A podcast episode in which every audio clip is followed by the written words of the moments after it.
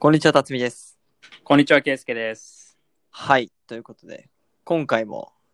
前回と引き続き、ノーボーダーズの企画です。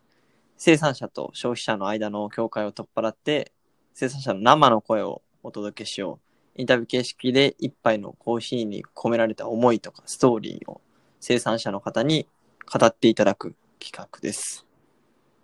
はい。今回も前回に引き続き、えーブラジルのフェリペ・クロチェさんをお迎えしてお送りしたいと思っています。えーまあ、前回も1時間たっぷり、えーお届けしたんですけど、今回もそれとに負けないぐらいのボリューム感でお届けします。まあ前回ちょっとフェリペについて紹介したんですけど、まあ、ブラジルについて、まあ、ブラジルは皆さんも馴染みある方も多いと思うんですけど、まあ、コーヒーにおいても、まあ、ブラジルなくして語れないっていうぐらい、すごい存在感があるよね。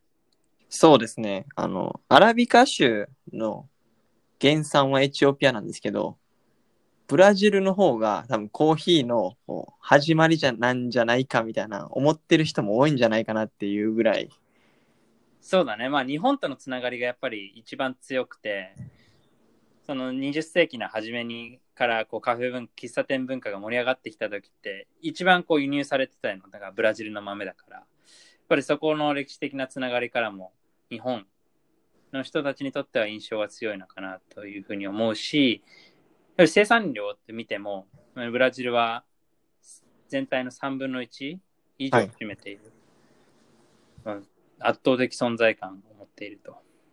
そうですね。3分の1ってめちゃくちゃすごくて、あと1位、2位、3位がブラジル、コロンビア、ベトナム、ベトナム、コロンビアですね。うん。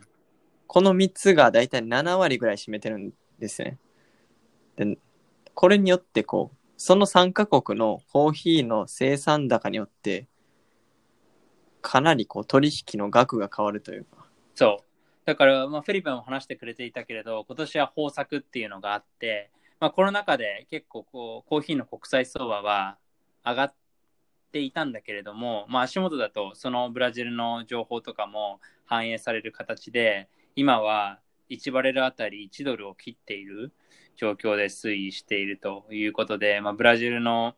影響っていうのは相当あるんだなって思いますね。そうですね。僕も前、商社の方に話聞いたんですけど、大体この時期になると、まずはブラジルの開花した花の情報をネットで、あの、ネットのニュースで見て、そこからこう価格を予想するって言ってましたね。なるほどね。そう。で、まあそんなブラジルも、まあ、一概にこうブラジルのコーヒーはこうっていうのも言えなくて、でブラジルってイメージある方も多いと思うんですけど、相当でかいんですよね。で、コーヒーを生産しているエリアも結構いろいろあって、その北の方でもバイーアっていう州でやっていたりとか、その有名なところだと下でサンパウロとかエスピリトサントっていうところとかあるんですけど、こう全く緯度とかも違うんで、気候も全然違うっていうことで、もうブラジルの味の豊かさっていうのも、まあ、スペシャリティコーヒーっていうのが盛り上がっていく中で、かなり広がっていくんじゃないかなって勝手に思ってるけどね。まあなんかこう、典型的なブラジルの味っていう概念がなくなっていってるのを身に染みて感じますね。うん。ね。すっごいいろいろ、スペシャリティコ、えー COE のロットとかでも面白いのいっぱいあるもんね。そうですね。品種もいっぱいあって、なんかもはやこう、ブラジルってどんな味なんやろって思いますね。ね。で、その中で、えーフェリペの農園、ファゼンダ・アンビエンタル・フォルタレスト、通称 FAF って、FAF、FAF って呼ばれているところは、一番生産量が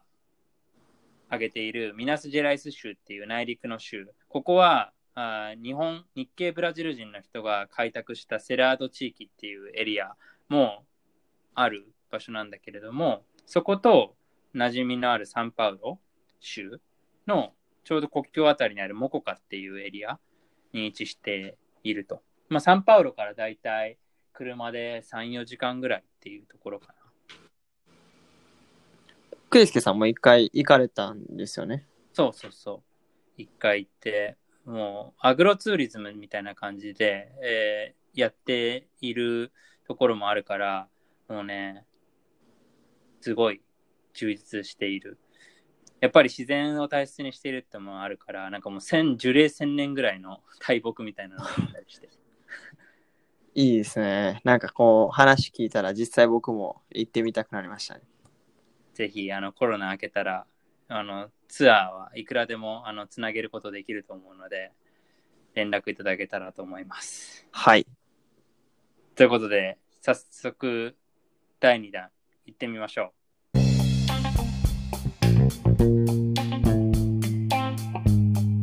Welcome to Coffee Radio Bienvenido Radio de Café。コーヒーラジオへようこそパーソナリティは総合商社で働くケイスケとコーヒー業界で働く辰巳。3度の飯よりコーヒーをこよなく愛する2人が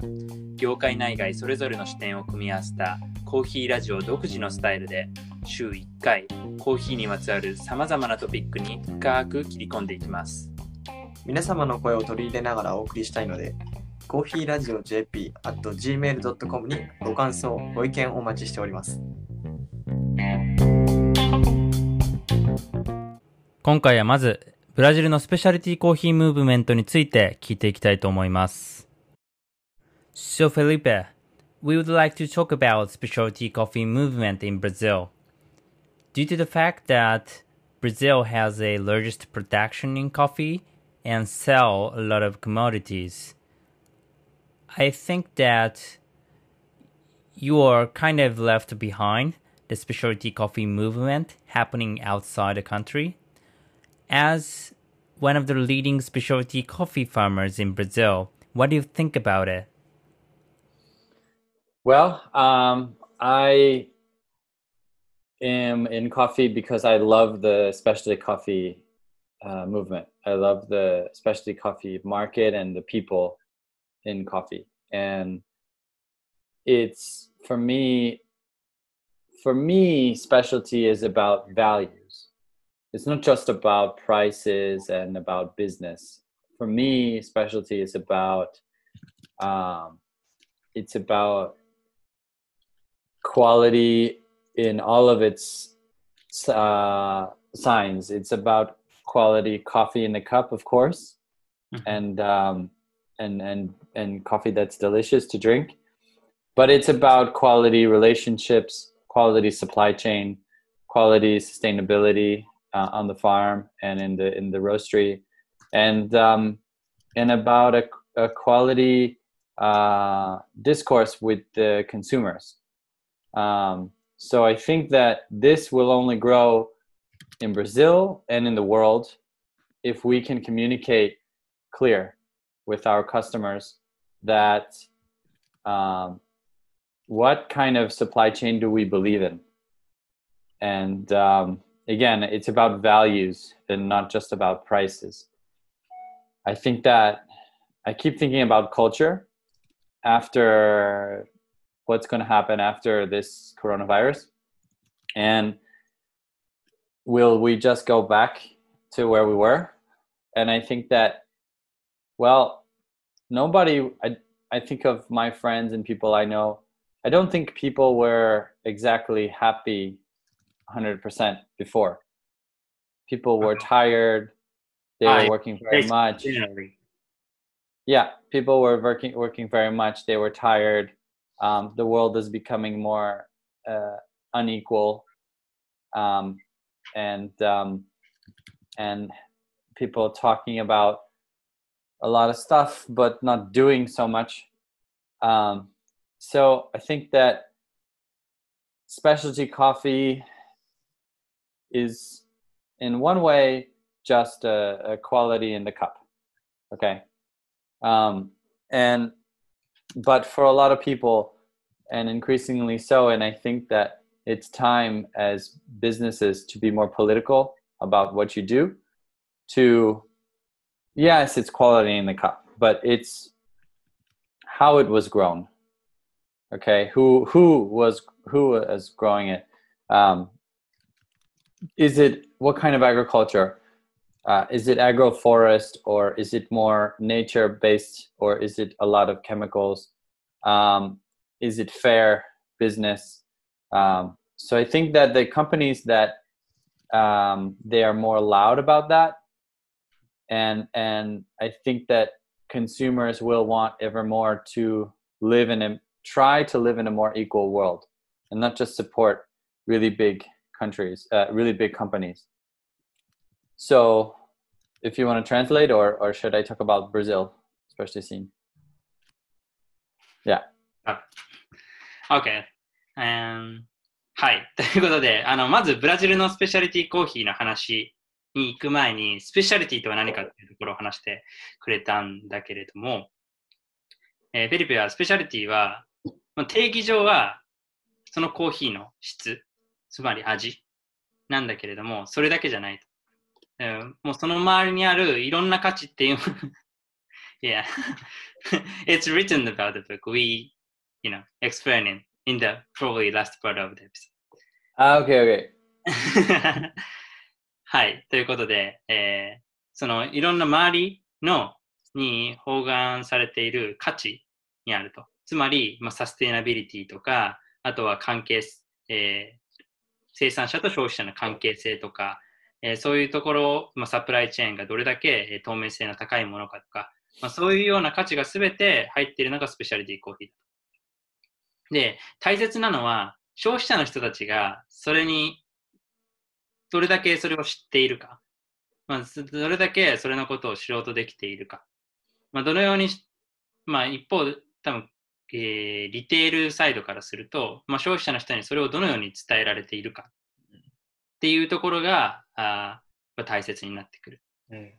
で、まあ、これから、まあ、これはフェリペの思いも入ってるんだけれども、やはり、えーまあ、もう少しこう、まあ、ポリポリティカルになってほしいということを言っていて、まあ、つまりどういうことかというと、えー、コーヒーがじゃどういうふうに作られたのかとか、誰がそれを作っているのかとか、どういう方法で、えー、作られている、それはフェアな形で作られているのかっていうところを持って、まあ、消費者の人がスペシャルティコーヒーを買ってくれる。っていうものがあって、まあ、初めてこうスペシャリティが成り立つ。うん、で、どうしてもやっぱり大企業が、まあ、マーケティングとかがうまくて、それで消費者の人が買っているっていうこともあるけれども、やっぱりそうではなくて、まあ、もう少し、まあ、時代が変化していけば、もう少しポリティカルに、あ、こうやってフェアに作られたスペシャリティだから買うんだ、買われるんだっていう方向に行くことこそがスペシャリティだということいやそうですね。なんか何度もこう、コーヒーラジオでも言ってるように、こう、消費者にはこう責任があって、こう一番力があるっていうのをこう感じさせて、改めてこう感じさせられる、こう。うん、なんか僕らが言ってきたことをそのまま言ってくれたっていう感じで、そうです、ね、コーヒーラジオ当事者だから。うん。説得力ある内容になって、いいですね。まあちょっとブラジルのことも聞こうか。はい。OK, Felipe. Can you talk about the situation in Brazil next? Ah, and in Brazil, we are behind maybe in specialty because we were so strong in commodity. And the local scene is um, developing, but it's still a it's still a developing country uh, in terms of um, higher quality products. So um, we saw a fantastic boom in the past five years of small independent coffee shops and roasters people that um, developed their communities and talked a lot about the farmers and these great things. But these these guys are definitely suffering a lot right now uh, small entrepreneurs. Mm. um, the government is not helping the small entrepreneurs here and these guys are suffering. Um, and you see a lot of big companies investing in, in specialty um, the, the, the, top players are starting nestle and, and, and several top players investing in specialty um, but um, i think that you will see that the general quality of coffee in Brazil, the consuming market, will increase. The general, uh, uh, even as the generations come, what was considered okay coffee now is bad coffee, and and and everybody moves up. And I think that um, um, we will, in fact, live in a very political world after. And I think that people will want to buy not from the the giant uh, corporations. I think that people will want to buy from. They will be more conservative, of course. I think that people will um, maybe they'll say, okay, I don't need a micro lot fermented anaerobic blah blah blah today. I just want a nice cup of coffee, but I want to buy. I want it to be from a company that I that I trust and that I want to help this small coffee shop owner or the small roaster or the small farmer or I so I think that people will think twice before they spend money. I don't know about you, but I will I will think twice. I'll I'll I'll, I'll save more money uh, before I start spending, but I think that um, they will continue to buy coffee and they will buy better coffee because they're becoming used to buying better coffee. But people will um, they will choose more based on their beliefs of the world than before Yeah, actually, Japanese people are starting to be like that. You know, starting to, you know, be a little bit picky about, you know, the quality of coffee. Mm. So, but you're actually seeing the same in Brazil right now. yeah it's it's um small in terms of the big picture when when um when you first came to to brazil in 2015 and i met you i think the consumption of coffee the percentage of coffee consumed in brazil that is specialty was between 1 and 2% Hmm. okay between one and two percent of, of, of the coffee consumed in this country was considered specialty. Now, I think we're it's five percent. Okay, and in the past two years, uh, Coca-Cola launched specialty brand. Nestle launched a specialty brand. Tres Corações, which is the biggest, launched a specialty branch, and you're starting to see specialty spread. So um, I think that the culture of buying better coffee will spread, and you see this a lot with young people. Um, it will it will spread quite quick in the next ten years, five to ten years. But I think that the average person has a hard time to understand. Oh, this is raspberry chocolate, and this is a Malik grape, and this one is floral. Uh, they have a hard time understanding that, but they can understand that the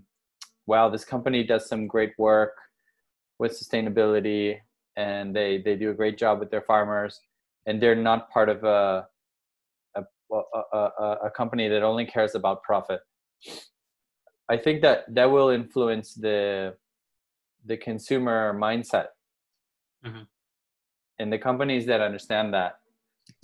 um, they will communicate well with the new generation. はい、ということで、えーブラジルの、おまあ、スペシャリティコーヒーの状況っていうところを話してくれたんですけど、まあ、確かにブラジルは、えー発展途上国、まだ発展途上国で、えー高品質のものっていうのも、やはり消費っていうのはまだまだ盛り上がりには欠けるんだけれども、それでもやっぱりスペシャリティコーヒーのおブームっていうのは起きてきていると。いうので、えー僕とフェリペがあったあ、まあ、5年ぐらい前には、あスペシャリティコーヒーがあブラジルのコーヒー生産で占めるのって1、2%だったんだけれども、えー今は生産ではなくて消費だね。消費は1、2%だったんだけれども、お今になっては5%まで増えていると。まあ、こうやってやっぱり増えてくると、お実際外を見てみると、やはり大企業、えーネスレとかもおブルーボトルを買っているっていうのもお見て取れるように、大企業もそこのおブームとかムーブメントを無視できなくなっているというので、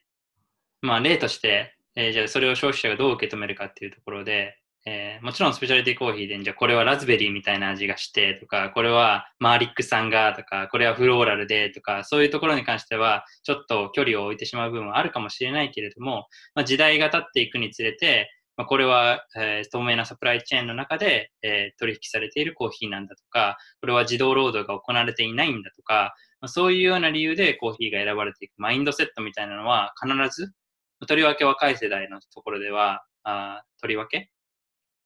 えーそういうのが広がってくると思うから、まあブラジルでも実際に起きているし、まあ、そういうふうな流れが世界中で起きていくっていうところが、あまあ、信じたいし、まあ、そうなっていくだろうっていうふうに言ってる。So my my message to the roasters in Japan, and it's a question, but um, not all of the coffee that's produced in the farm is the highest of the highest specialty quality, and it doesn't have to be priced that way. There's several different products produced in a in a farm. The same with a roastery, maybe uh, is it not that in a roastery and, a, and even a cafe that you have different products different price points you have uh, what goes in the espresso with milk you have uh, the filter coffee which is the, the, the most pure way of, of espress, espressing the coffee you have the cold brew which can be used a different kind of bean or cold brew with uh, some kind of uh, flavor. You have a um, uh, office coffee, or or or, rest, or restaurant or or hotel coffee. So um, a farm produces out of what they produce, fifty percent is sixteen and up. The, the the the exportable sixteen and up, and then a lot of what the farm produces is the 14, 15 screen, which tastes very very similar, if not the same, but the beans are smaller. Could that not be used in the batch brew or the cold brew or the office coffee? And um, and the pea berries can can can a roaster not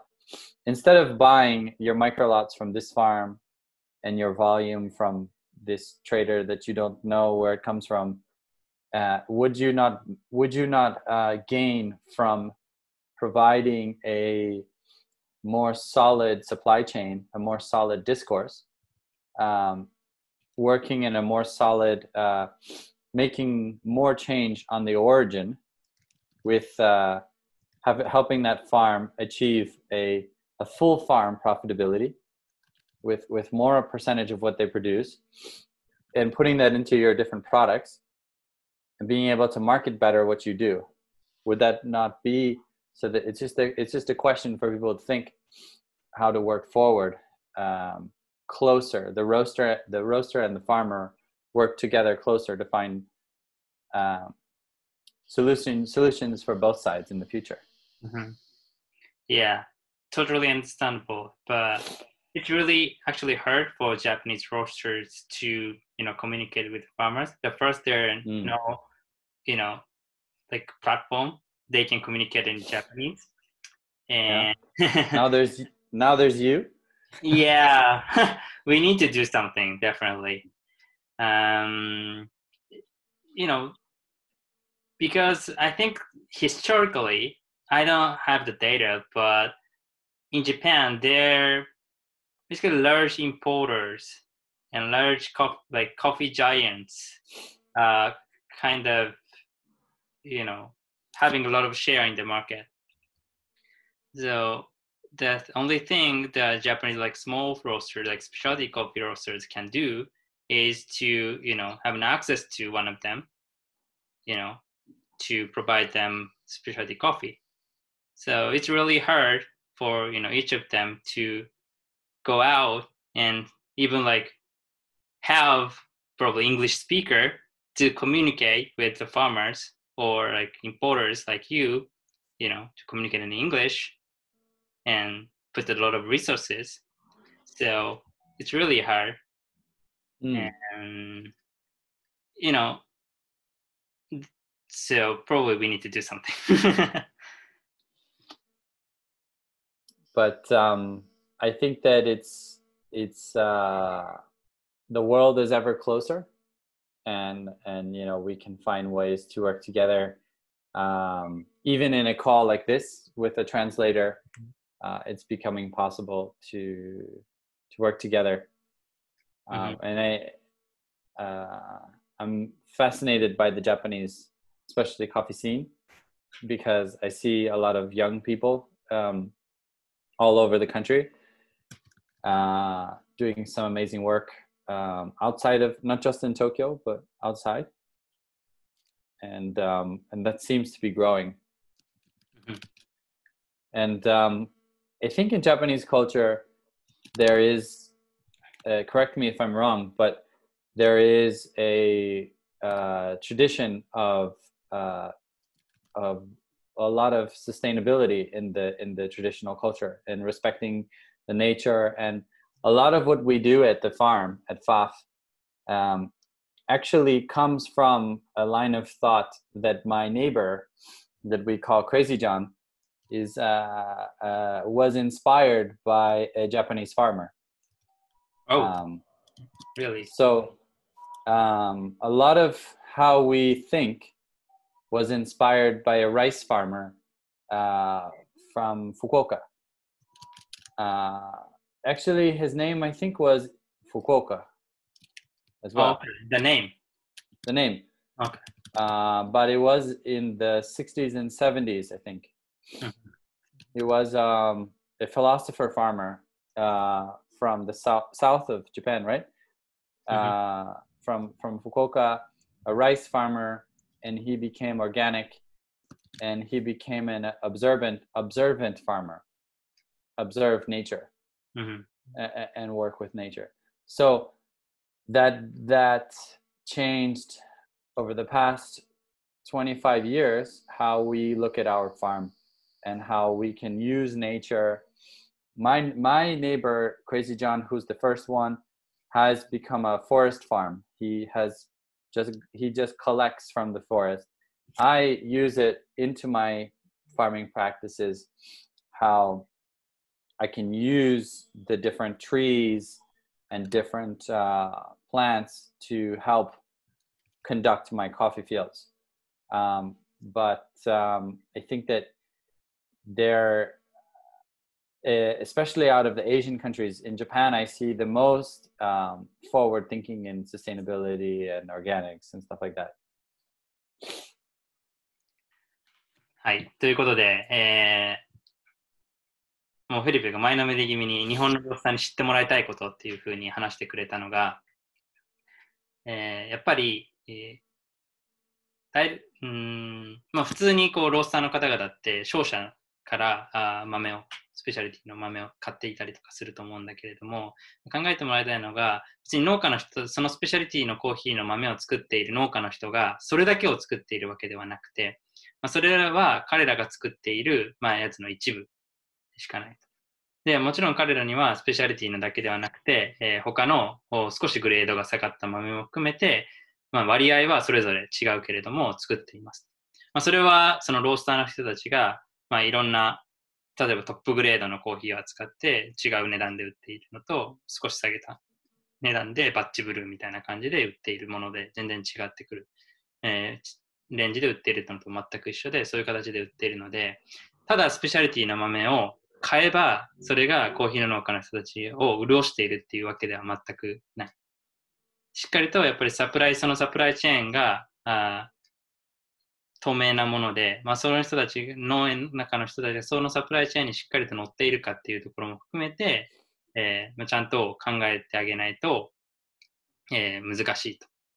いうことを言っていて、えーまあ正直でも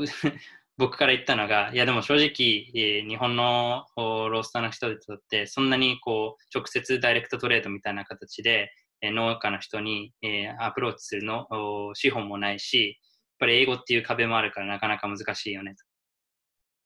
いう話をして、まあ確かにそうだけど、いや、じゃあお前なんかすりゃいいじゃんみたいなことも言われたんだけど、でも結局、まあそういうことを抜きにして、えーまあ時代は変わってきてるのもそうだし、やっぱ世界はこういう SNS とかネットとか、そういうのでも近くなってきているから、あまあ少しずつ変わってくるだろうと。で、フェリペはあの2回日本に来てるんだけれども、その中でやっぱ日本のコーヒーシーンの動きにすごい感銘を受けていて、で、それはま東京だけで盛り上がってるんじゃなくじゃなくて、彼って仙台とかも行ってるんだけど、まあ、仙台のところでも、やはりコーヒーがあしっかりとこう、まあ、スペシャリティっていう形で提供されていて、まあ、農家の人たちにもこうまあ情報とかもそこで提供されていたりとかするから、まあ、そういうような動きっていうのがあるのは、やっぱり日本は進んでいる。で、さらに、これがすごい面白いのが、えークレイジー・ジョンっていう、あの、えーパフの中で、えーまあ、その、こう農家の、農園のマネジメントをしている人がいるんだけれども、彼が、まあ、すごい日本の米農家の、うんうんえー60年代とか70年代の人らしいんだけど、ちょっと僕も知らないんだけど、福岡さんっていう人がいて、本を書いているのかな？ちょっと後で調べたいんだけど、えーその人の、まあ、考え方、フィロソフィーみたいなものを、まあ、知って、まあ、それを実際にファフのそのオーガニックとかサステナビリティとかの考え方に応用している。これすごいよね。すごいですね。日本からインスパイアされたってことですよね。で、まあそういうような、まあ、あの、まあ、やり方で、えーまあ、農家の人たちもやっているし、だから、ね、まあ日本からも、まあそういうものをしっかりと評価して、そういうものから、あそういうところから豆、えーコーヒーをと買うっていうようなことを考えてもらいたいっていう。そうですね。もともと日本人って、ほら、ご飯とか食べるときも、こう、お米とかもったいないからちゃんと食べみたいな言われるじゃないですか。こう、作った人に感謝してみたいな。なんかそういうとこで、こう、日本人って本来やっぱこう、感作り手に対しての感謝とかは多分持ってると思うんで、なんかそれをこう、興味とか関心にこう、つなげていけたらいいですよね。まあこれは自戒の念も込めてだけど、まあそれがなんか、まあ日本人はこうだからみたいなので満足するんじゃなくて、行動で、まあそうなれればっていう。うん。ここからは最後に、ファッフが大切にするサステイナビリティ、そしてオーガニックについて話していきたいと思います。I believe like PUF, the philosophy itself is organic sustainability, right? So can you explain a little bit more about the details? Sure. We're trying to be a example, a model of sustainable farming. Okay. We're trying to bring that to the farm, to the community, to the families, to our business as a whole. Um, today, we operate with about 180 family farms. Um, 180. seven 180 Uh-huh. okay my farm is organic um, as and we are becoming biodynamic. It takes one year. Um, and we work with seven organic farms. But not everybody is organic and um, it's not possible some places because uh, it's a lot of manual labor. It's, it's, it's quite hard. So we're trying to find the the best way of, of of becoming and what is sustainable? What is sustainability? So we on the environmental side we have an agronomist project that we try to um, use less uh, chemicals like glyphosate and and take it completely away in some cases and use uh, uh, nitrogen fixing cover crops um, to become more uh, bring back the life in the soil to be as organic as possible. Um, we have we work in mountains and these mountains have farms and that are that are neighbors and and and we help identify where the water is where the springs on the tops of mountains you have natural springs. Protect the natural springs and protect the water as it goes down the mountain. So we install um, together with the roasters the roasters we invite to help invest produce um, water filtration plants uh, after the wet, wet mill, after the patio, after the houses, so that the water goes through biodigester filtration plant back into the rivers. So we think of the mountain as an ecosystem, as a microbasin, and socially uh, as a community. Treat that that everybody understands that as a community, and it's a shared value ecosystem. It's a shared value. It's not just my farm ends here and your farm is from here from there, so that we think of this as a as a whole. Okay. Um, so, um, what is the perfect sustainability? We don't know yet. We're trying to get there. As a company, um, we have uh, the goal of becoming as carbon neutral as possible, if not 100%. Um, so we're looking at in the next five to 10 years, uh, how do we become as little carbon uh, emissions as possible? We're looking at in the future uh, sending our coffee by sailboat um, uh, in the future. I think in the next three to four years, we will we'll begin to do that, um, and and stuff like solar panel and stuff like that. So um, I think that uh, it's a hard it's a hard topic to understand what what sustainability is, but um, uh, I think that it's it's only able to do if you think in very long terms. And um, and and on my farm, myself, I'm trying to conduct a, a ag- agroforest. Uh, a, a I'm trying to combine uh, technology and a very efficient Brazilian technology system uh, that's mechanized with the Crazy John uh, nature farm concept. So today we have uh, agroforestry. We're planting trees in between the rows in, in the coffees. Um, and I will have different shade trees for different reasons. Um, uh, I have uh, every three rows, I have two rows that are just coffee, and then the third row will have trees in the middle. Uh, trees that um, will shade the coffee, keep the coffee cool. Um, but also some of them can be for food, like heart of palm,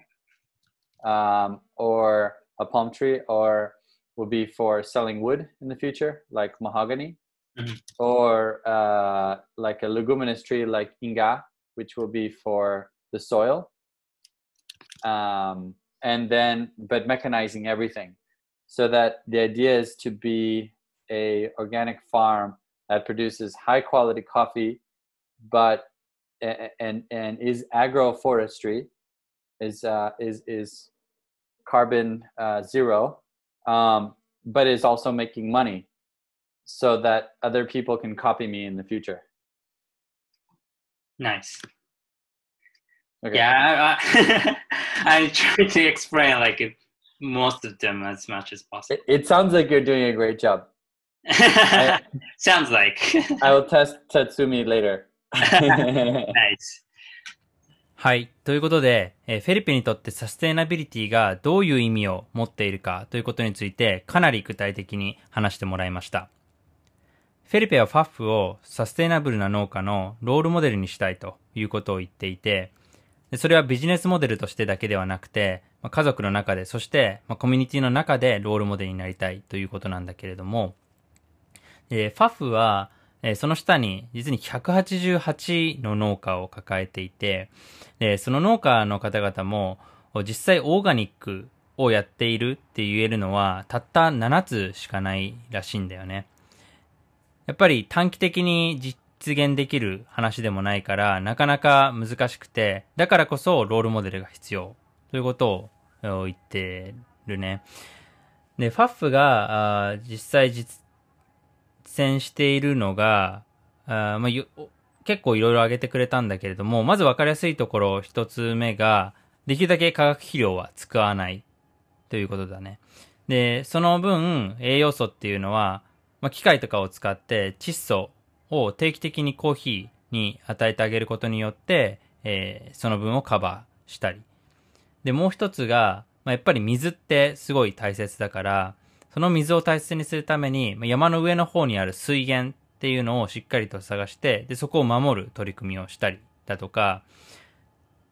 コーヒーの加工をするときに使った水っていうのをしっかりと再利用する。で、川に戻してあげて、山から川へって、川から山へっていうエコシステムをしっかりと作ってあげると。で、このエコシステムもファッフだけで実践するんではなくて、まあ、その価値観っていうのをコミュニティの中でもしっかりと共有することによって、コミュニティ全体、エリア全体でエコシステムを実現していくっていうことをやっている。で、もう一つが、カーボンニュートラルっていうのも目指しているようで、短期的にではなくてもちろん5年から10年かけて目指していきたいっていうことなんだけれども、具体的には、コーヒーを輸出する船を燃料で使うものではなくて、帆で、まあ、風を使って、え動かすもので運んだりだとか、あとはソーラーパネル。もうこれは、あの立て始めているということだけれども、農場内で空いているスペースでそれを立てて、カーボンニュートラルを目指すってことをやっています。で、最後に、えアグロフォレストリーっていう取り組みもやっていて、で、これはフォレストという言葉からわかる通り、コーヒーの木だけではなくて、まあ、いろんな木を周りに植えることで森を作ってコーヒーを育てていこうということなんだけれども、まあ、そうすることによって、まあ、コーヒーより高い木を植えれば、あーコーヒーに影を作ってくれるシェードツリーになったりだとか、果物を植えることで、まあ、土壌をしっかり育てたり、また、えー木材として、えーコーヒーが取れなかった時には売ることのできるマホガニっていうのを植えたりだとか、そういう多様性の中でコーヒーを育てるっていうことで、えカーボンニュートラルも含めて実現していこうと。で、ここまで挙げたのは短期的に実現できることではないんだけれども、まあ、長期間実践していくことでしっかりとコミュニティのロールモデルになりたいということを言ってくれてました。で、で実はですね、え今話してきたような、ファッフがどういうことをやろうとしているのか、フェリペがどういうことを考えているのかっていうのを具体的に書いた本が日本でも出ていまして、えー世界からコーヒーがなくなる前にというものなんですけれども、具体的なアグロフォレストリーについても書かれているので、ぜひ手に取って読んでいただければ、今、今話したことっていうところがより理解できるかと思います。黄色でめっちゃ大きくコーヒーの木の絵が描いてるんで、すぐ本屋さんで見つかると思います。 Yes, I just promoted the book. Thank you. yeah, it's really, you know, uh, you know, easier to read this book to understand the philosophy of sustainability in fact, right? I haven't read it. It's in uh, only in Yeah. it's only in Finnish and Japanese. oh, really? yeah, But the Brazilian, the Portuguese version is coming soon. Ah, okay. So it's exclusive. I I hope it's nice. はい、ということで、実はこの日本、この本、さっき今紹介した本が、あの、実はこれフィリピン、えーじゃあフィリピンじゃない、申し訳ない。えっ、と、フィンランド、フィンランドはい、で、えーの、で、最初出版された本なので、まだその、フィンランド語と日本語でしか、あの、つい 翻訳されていないっていうことで、まだフェリペンも読んでないそうです。おーじゃあ僕らの方がしこの本については詳しいんですよね。いや、まあ彼の考えを書いてあるから、まあ彼は知ってるんだけど。yes. Um, thank you very much. And so we are actually, you know, in the you if you go to the supermarket in Japan and like you know coffee coffee, coffee shops in Japan, you can easily find the mark uh, like a fair trade, rainforest alliance, and it's actually really familiar to us even though we don't really know well about what it is. You know the mark okay oh that's fair trade so but what do you think about there's that kind of systems and trademarks you know from the standpoint of farmers I think it's stepping stones. It's it's it's a ladder. So uh, at first we had commodity. Okay. Uh, then came uh,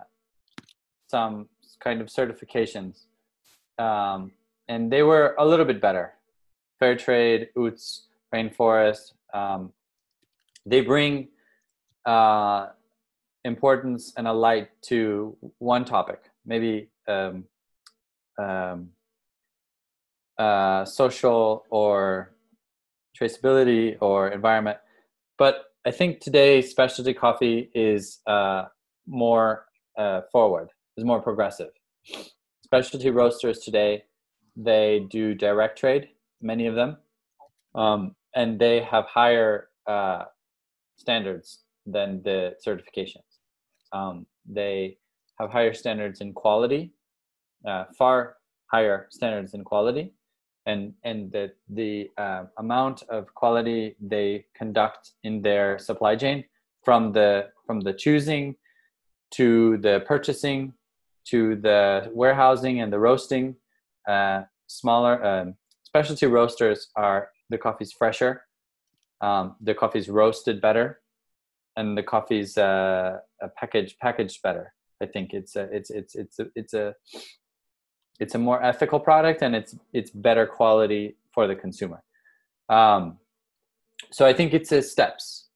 Um, and now the difference will be between specialty which is just points in the cup just the quality in the cup versus specialty that stands for something more which is like real change in the in the origin real real um, sustainability on the roastery level um, and, and, and so on. So um, i think that um, today if you generally find a local specialty roaster uh, that does direct trade uh, you can kind of read their website ask them questions see how they work and they will probably be uh, doing a better job than the certifications. Probably. Mhm. um, but i think in the next five years or so we will see something new come something even more forward. But do you think you um you need to we need to have a kind of same kind of grade as Fairtrade and Rainforest Alliance to you know assure you that this is like specialty coffee, not only about the quality but also about supply its supply chain and sustainability. well um, i don't think we have any good way of doing that yet it's they're all very expensive systems that are very political um, and it's so hard in different countries but i think that um, organic is is uh, a good way of um, analyzing uh, yes or no. Okay is it organic or is it not? I think it's a, it's it's an important one. The hard thing is finding good organic uh, farmers good organic produce, producers because a lot of roasters want to sell just the organic label and buy cheap coffee um, so but um, i think that there will be there will be uh, good systems out there. Um, i think that the for specialty today for specialty the decision of the of the green buyer and of the the, the roastery is the most important thing. It's what customers should pay attention is is the is is use the roastery as the verifier. Okay? But i think that in the not so distant future companies like like for example Enveritas they will find a very creative way with artificial intelligence with with with programs with different technology systems to verify more efficiently uh, more correctly and in a cheaper way. Um, so they'll become better better verifiers for sure はい。で、そう、フェアトレードとレインフォレストアライアンスのコーヒーが、まあ、どういうような、えーどういうふうに考えているかということを聞いたんだけれども、えーまあ、壇上になっていて考えると、まあ、コモディティが一番下にあって、で一番上がスペシャリティで、その真ん中にのお段にあるのが、あそのフェアトレードとかレインフォレストアライアンスというう認証を得たコーヒーと言ってます。で、結論から言うと、スペシャリティコーヒーの方が、あまあ、いろんな意味で、それはあクオリ味のクオリティもそうだし、えーしっかりとオーガニックで、えーと栽培されているだとか、あ透明性の高いダイレクトトレードとかの形で、えー収穫されているものなので、基本的にいいものとして、えー考えられる。で、なので、まあ、今後、じゃあどう変わっていくべきかというところで言うと、やはり今後4、5年くらいでは、まあ、それがしっかりと消費者の方で、認識、されるようになって、まあ、ただあの、今起こっていることっていうのは、まあ、フェアトレードとかレインフォレストアライアンスの認証を取っているから、じゃあこれをこう貼ればあマーケティングの代わりになって、えまあ、売れるだろうっていう形で、まあ、マーケティングのある意味ツールみたいになっているんだけれども、もともとそうではなくて、スペシャリティコーヒーっていう、まあ、一番元のところがそのサステイナビリティっていうところがしっかりと価値として、えー含まれているものを、えーがう売れるようになってくることで、まあ、全く世界は変わってくる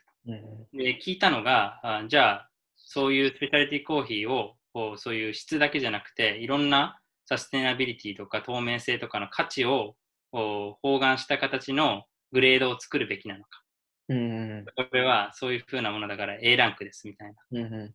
ことを作るべきなのかというところに関しては、まあ、ちょっと難しいかもしれないから、今後やのやらなくては、えー考えていかなくちゃいけないことだけれども、今できることとしては、んまあ、やっぱり、えー消費者の人が今できることとしては、輸入業者、インポーターの人とか、あとは、あその普段買っているうスペシャリティコーヒーショップの人とか、そういう人たちを、まあ、ある意味、こう、こうその人たちがどういうことをしているのか、まあ、どういう豆ところから豆を買っているのかっていうところに少し耳を傾けてみたりとか、あ質問をしてみたりとかすることで、えーちゃんとオーガニック、サステナビリティっていうところが、あ確保された豆なんだっていうところを理解すうんることができる。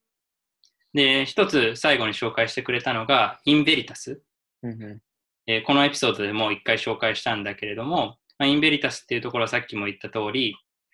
そのサステイナビリティとか、あーえーまあ、価値えーっていうところをサステナビリティとかサプライチェーンの透明性とかその労働環境とかあそういうこともすべて加味した形で、まあ、グレードの一つのグレードとして、えーいろんな生産国のところで標準化されたものを作ろうとしているところで、まあ、そういうことが実際にすぐできるかわからないけれどもビジネスの中で出てくれば、まあ、オーガニックとサステナビリティとか消費者の人の中でも受け取れやすくなるんじゃないかっていうことなるほど。すごいですね。やっぱり消費者の人には、こう、コーヒーに対する情報に関心を持って、誰が作っどうやって作られたの？今だったらネットとか、それこそ SNS とかも駆使すれば、よりこう情報にアクセスしやすいと思うんで、なんかいろんな手段を使って、ぜひ、なんていうんですかね、自分の買うコーヒー、飲むコーヒーに興味を持ってほしいですよね。Okay, so we are talking a lot of things and finally approaching to the end. You already like mentioned, you know, a lot of parts, but I would like to ask you again uh, what you really want Japanese customers or general public or roasters, cafes, any kinds of Japanese people to know about, uh, you know, or sustainability or your farm, you yourself. Um, I just want to thank everyone that has uh, listened uh, this long and been with us. Um, and I, I, I am just really happy to have found a, a- a, market and a community uh, where the people are um, the best part about working in specialty coffee. And I want to welcome uh, anybody that's listening to to come and and check us out and and visit the farm um and um, that I think that the the Japanese culture is um, is very influential in the world in the way that you guys operate, uh, especially food and uh, beverage and service. Um, the not just Asia but the whole world looks to Japan, um, and I think that that um, there's a beautiful uh, uh, specialty coffee market, young specialty market, growing in in Japan, I think, and um, I would love to bring these worlds closer. Uh, even though it's uh, may seem very exotic, you know, Brazil so far away, and and Japan as well. Um, that uh, that we can um, we can bridge that gap in the future. Um, so uh, so yeah, I just want to just want to thank uh, everyone, and and um, I'm I hope to be in Japan in the future with you guys once all this Yeah, coronavirus is over. thank you very much. So, but unfortunately, we cannot drink your coffee here. Oh no, yeah, we I just drink actually. yeah, in blue bottle. you can drink at Blue Bottle,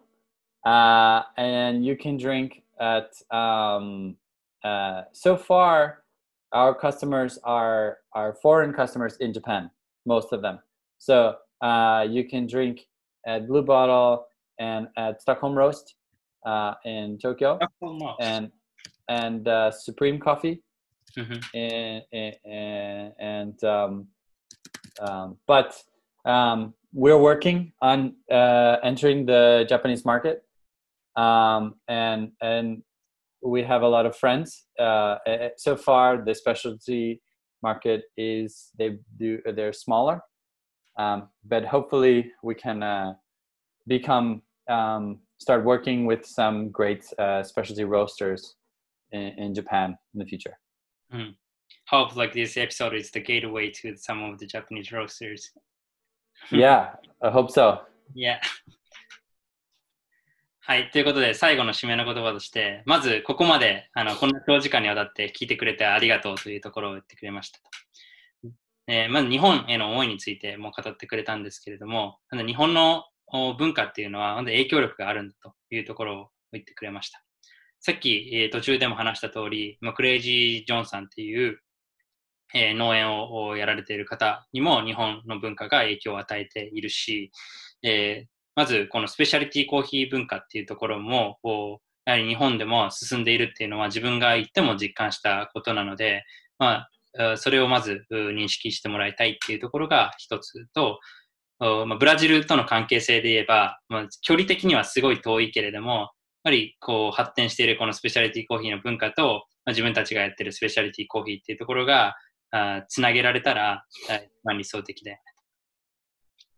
ってくれました。で、最後に、えーフェリペのパフのコーヒーが飲める場所なんですけど、日本ではあります。ということで、えーブルーボトルさんと、あとストックホルムローストさん。で最後にスープリームコーヒーさん。で、現状は、あの、これ全部日本のロースターさんではなくて、海外のロースターさんで日本にお店を持ってるところなんだけれども、えーここから、えーフェリペのコーヒーを買うことができますと。で、今聞いているロースターの方、カフェの方、もうパッフに魅力を持たなかった人はいないんじゃないかと思います。この時聞いていや、。間違いないです。僕、はい興味大ありなんで。いや、もうね、また行きたいですね。いや、羨ましい。なので、もうこれを聞いてくれてる人はいつでもパフに来てくださいっていうことも言っていたし、まあ、ぜひ、あの、ロースターの方々では、あの、フェリピンにコンタクトも取ってもらったりとか、まあ、こちらでもつないだりすることができるので、えーぜひ、えーまあ、あの日本で少しでも多くの人がこのサステイナブルでオーガニックなコーヒーをお楽しめるようなところができていければ、まあ、このエピソードがね、そのきっかけになれば嬉しいですね。そうですね。はい。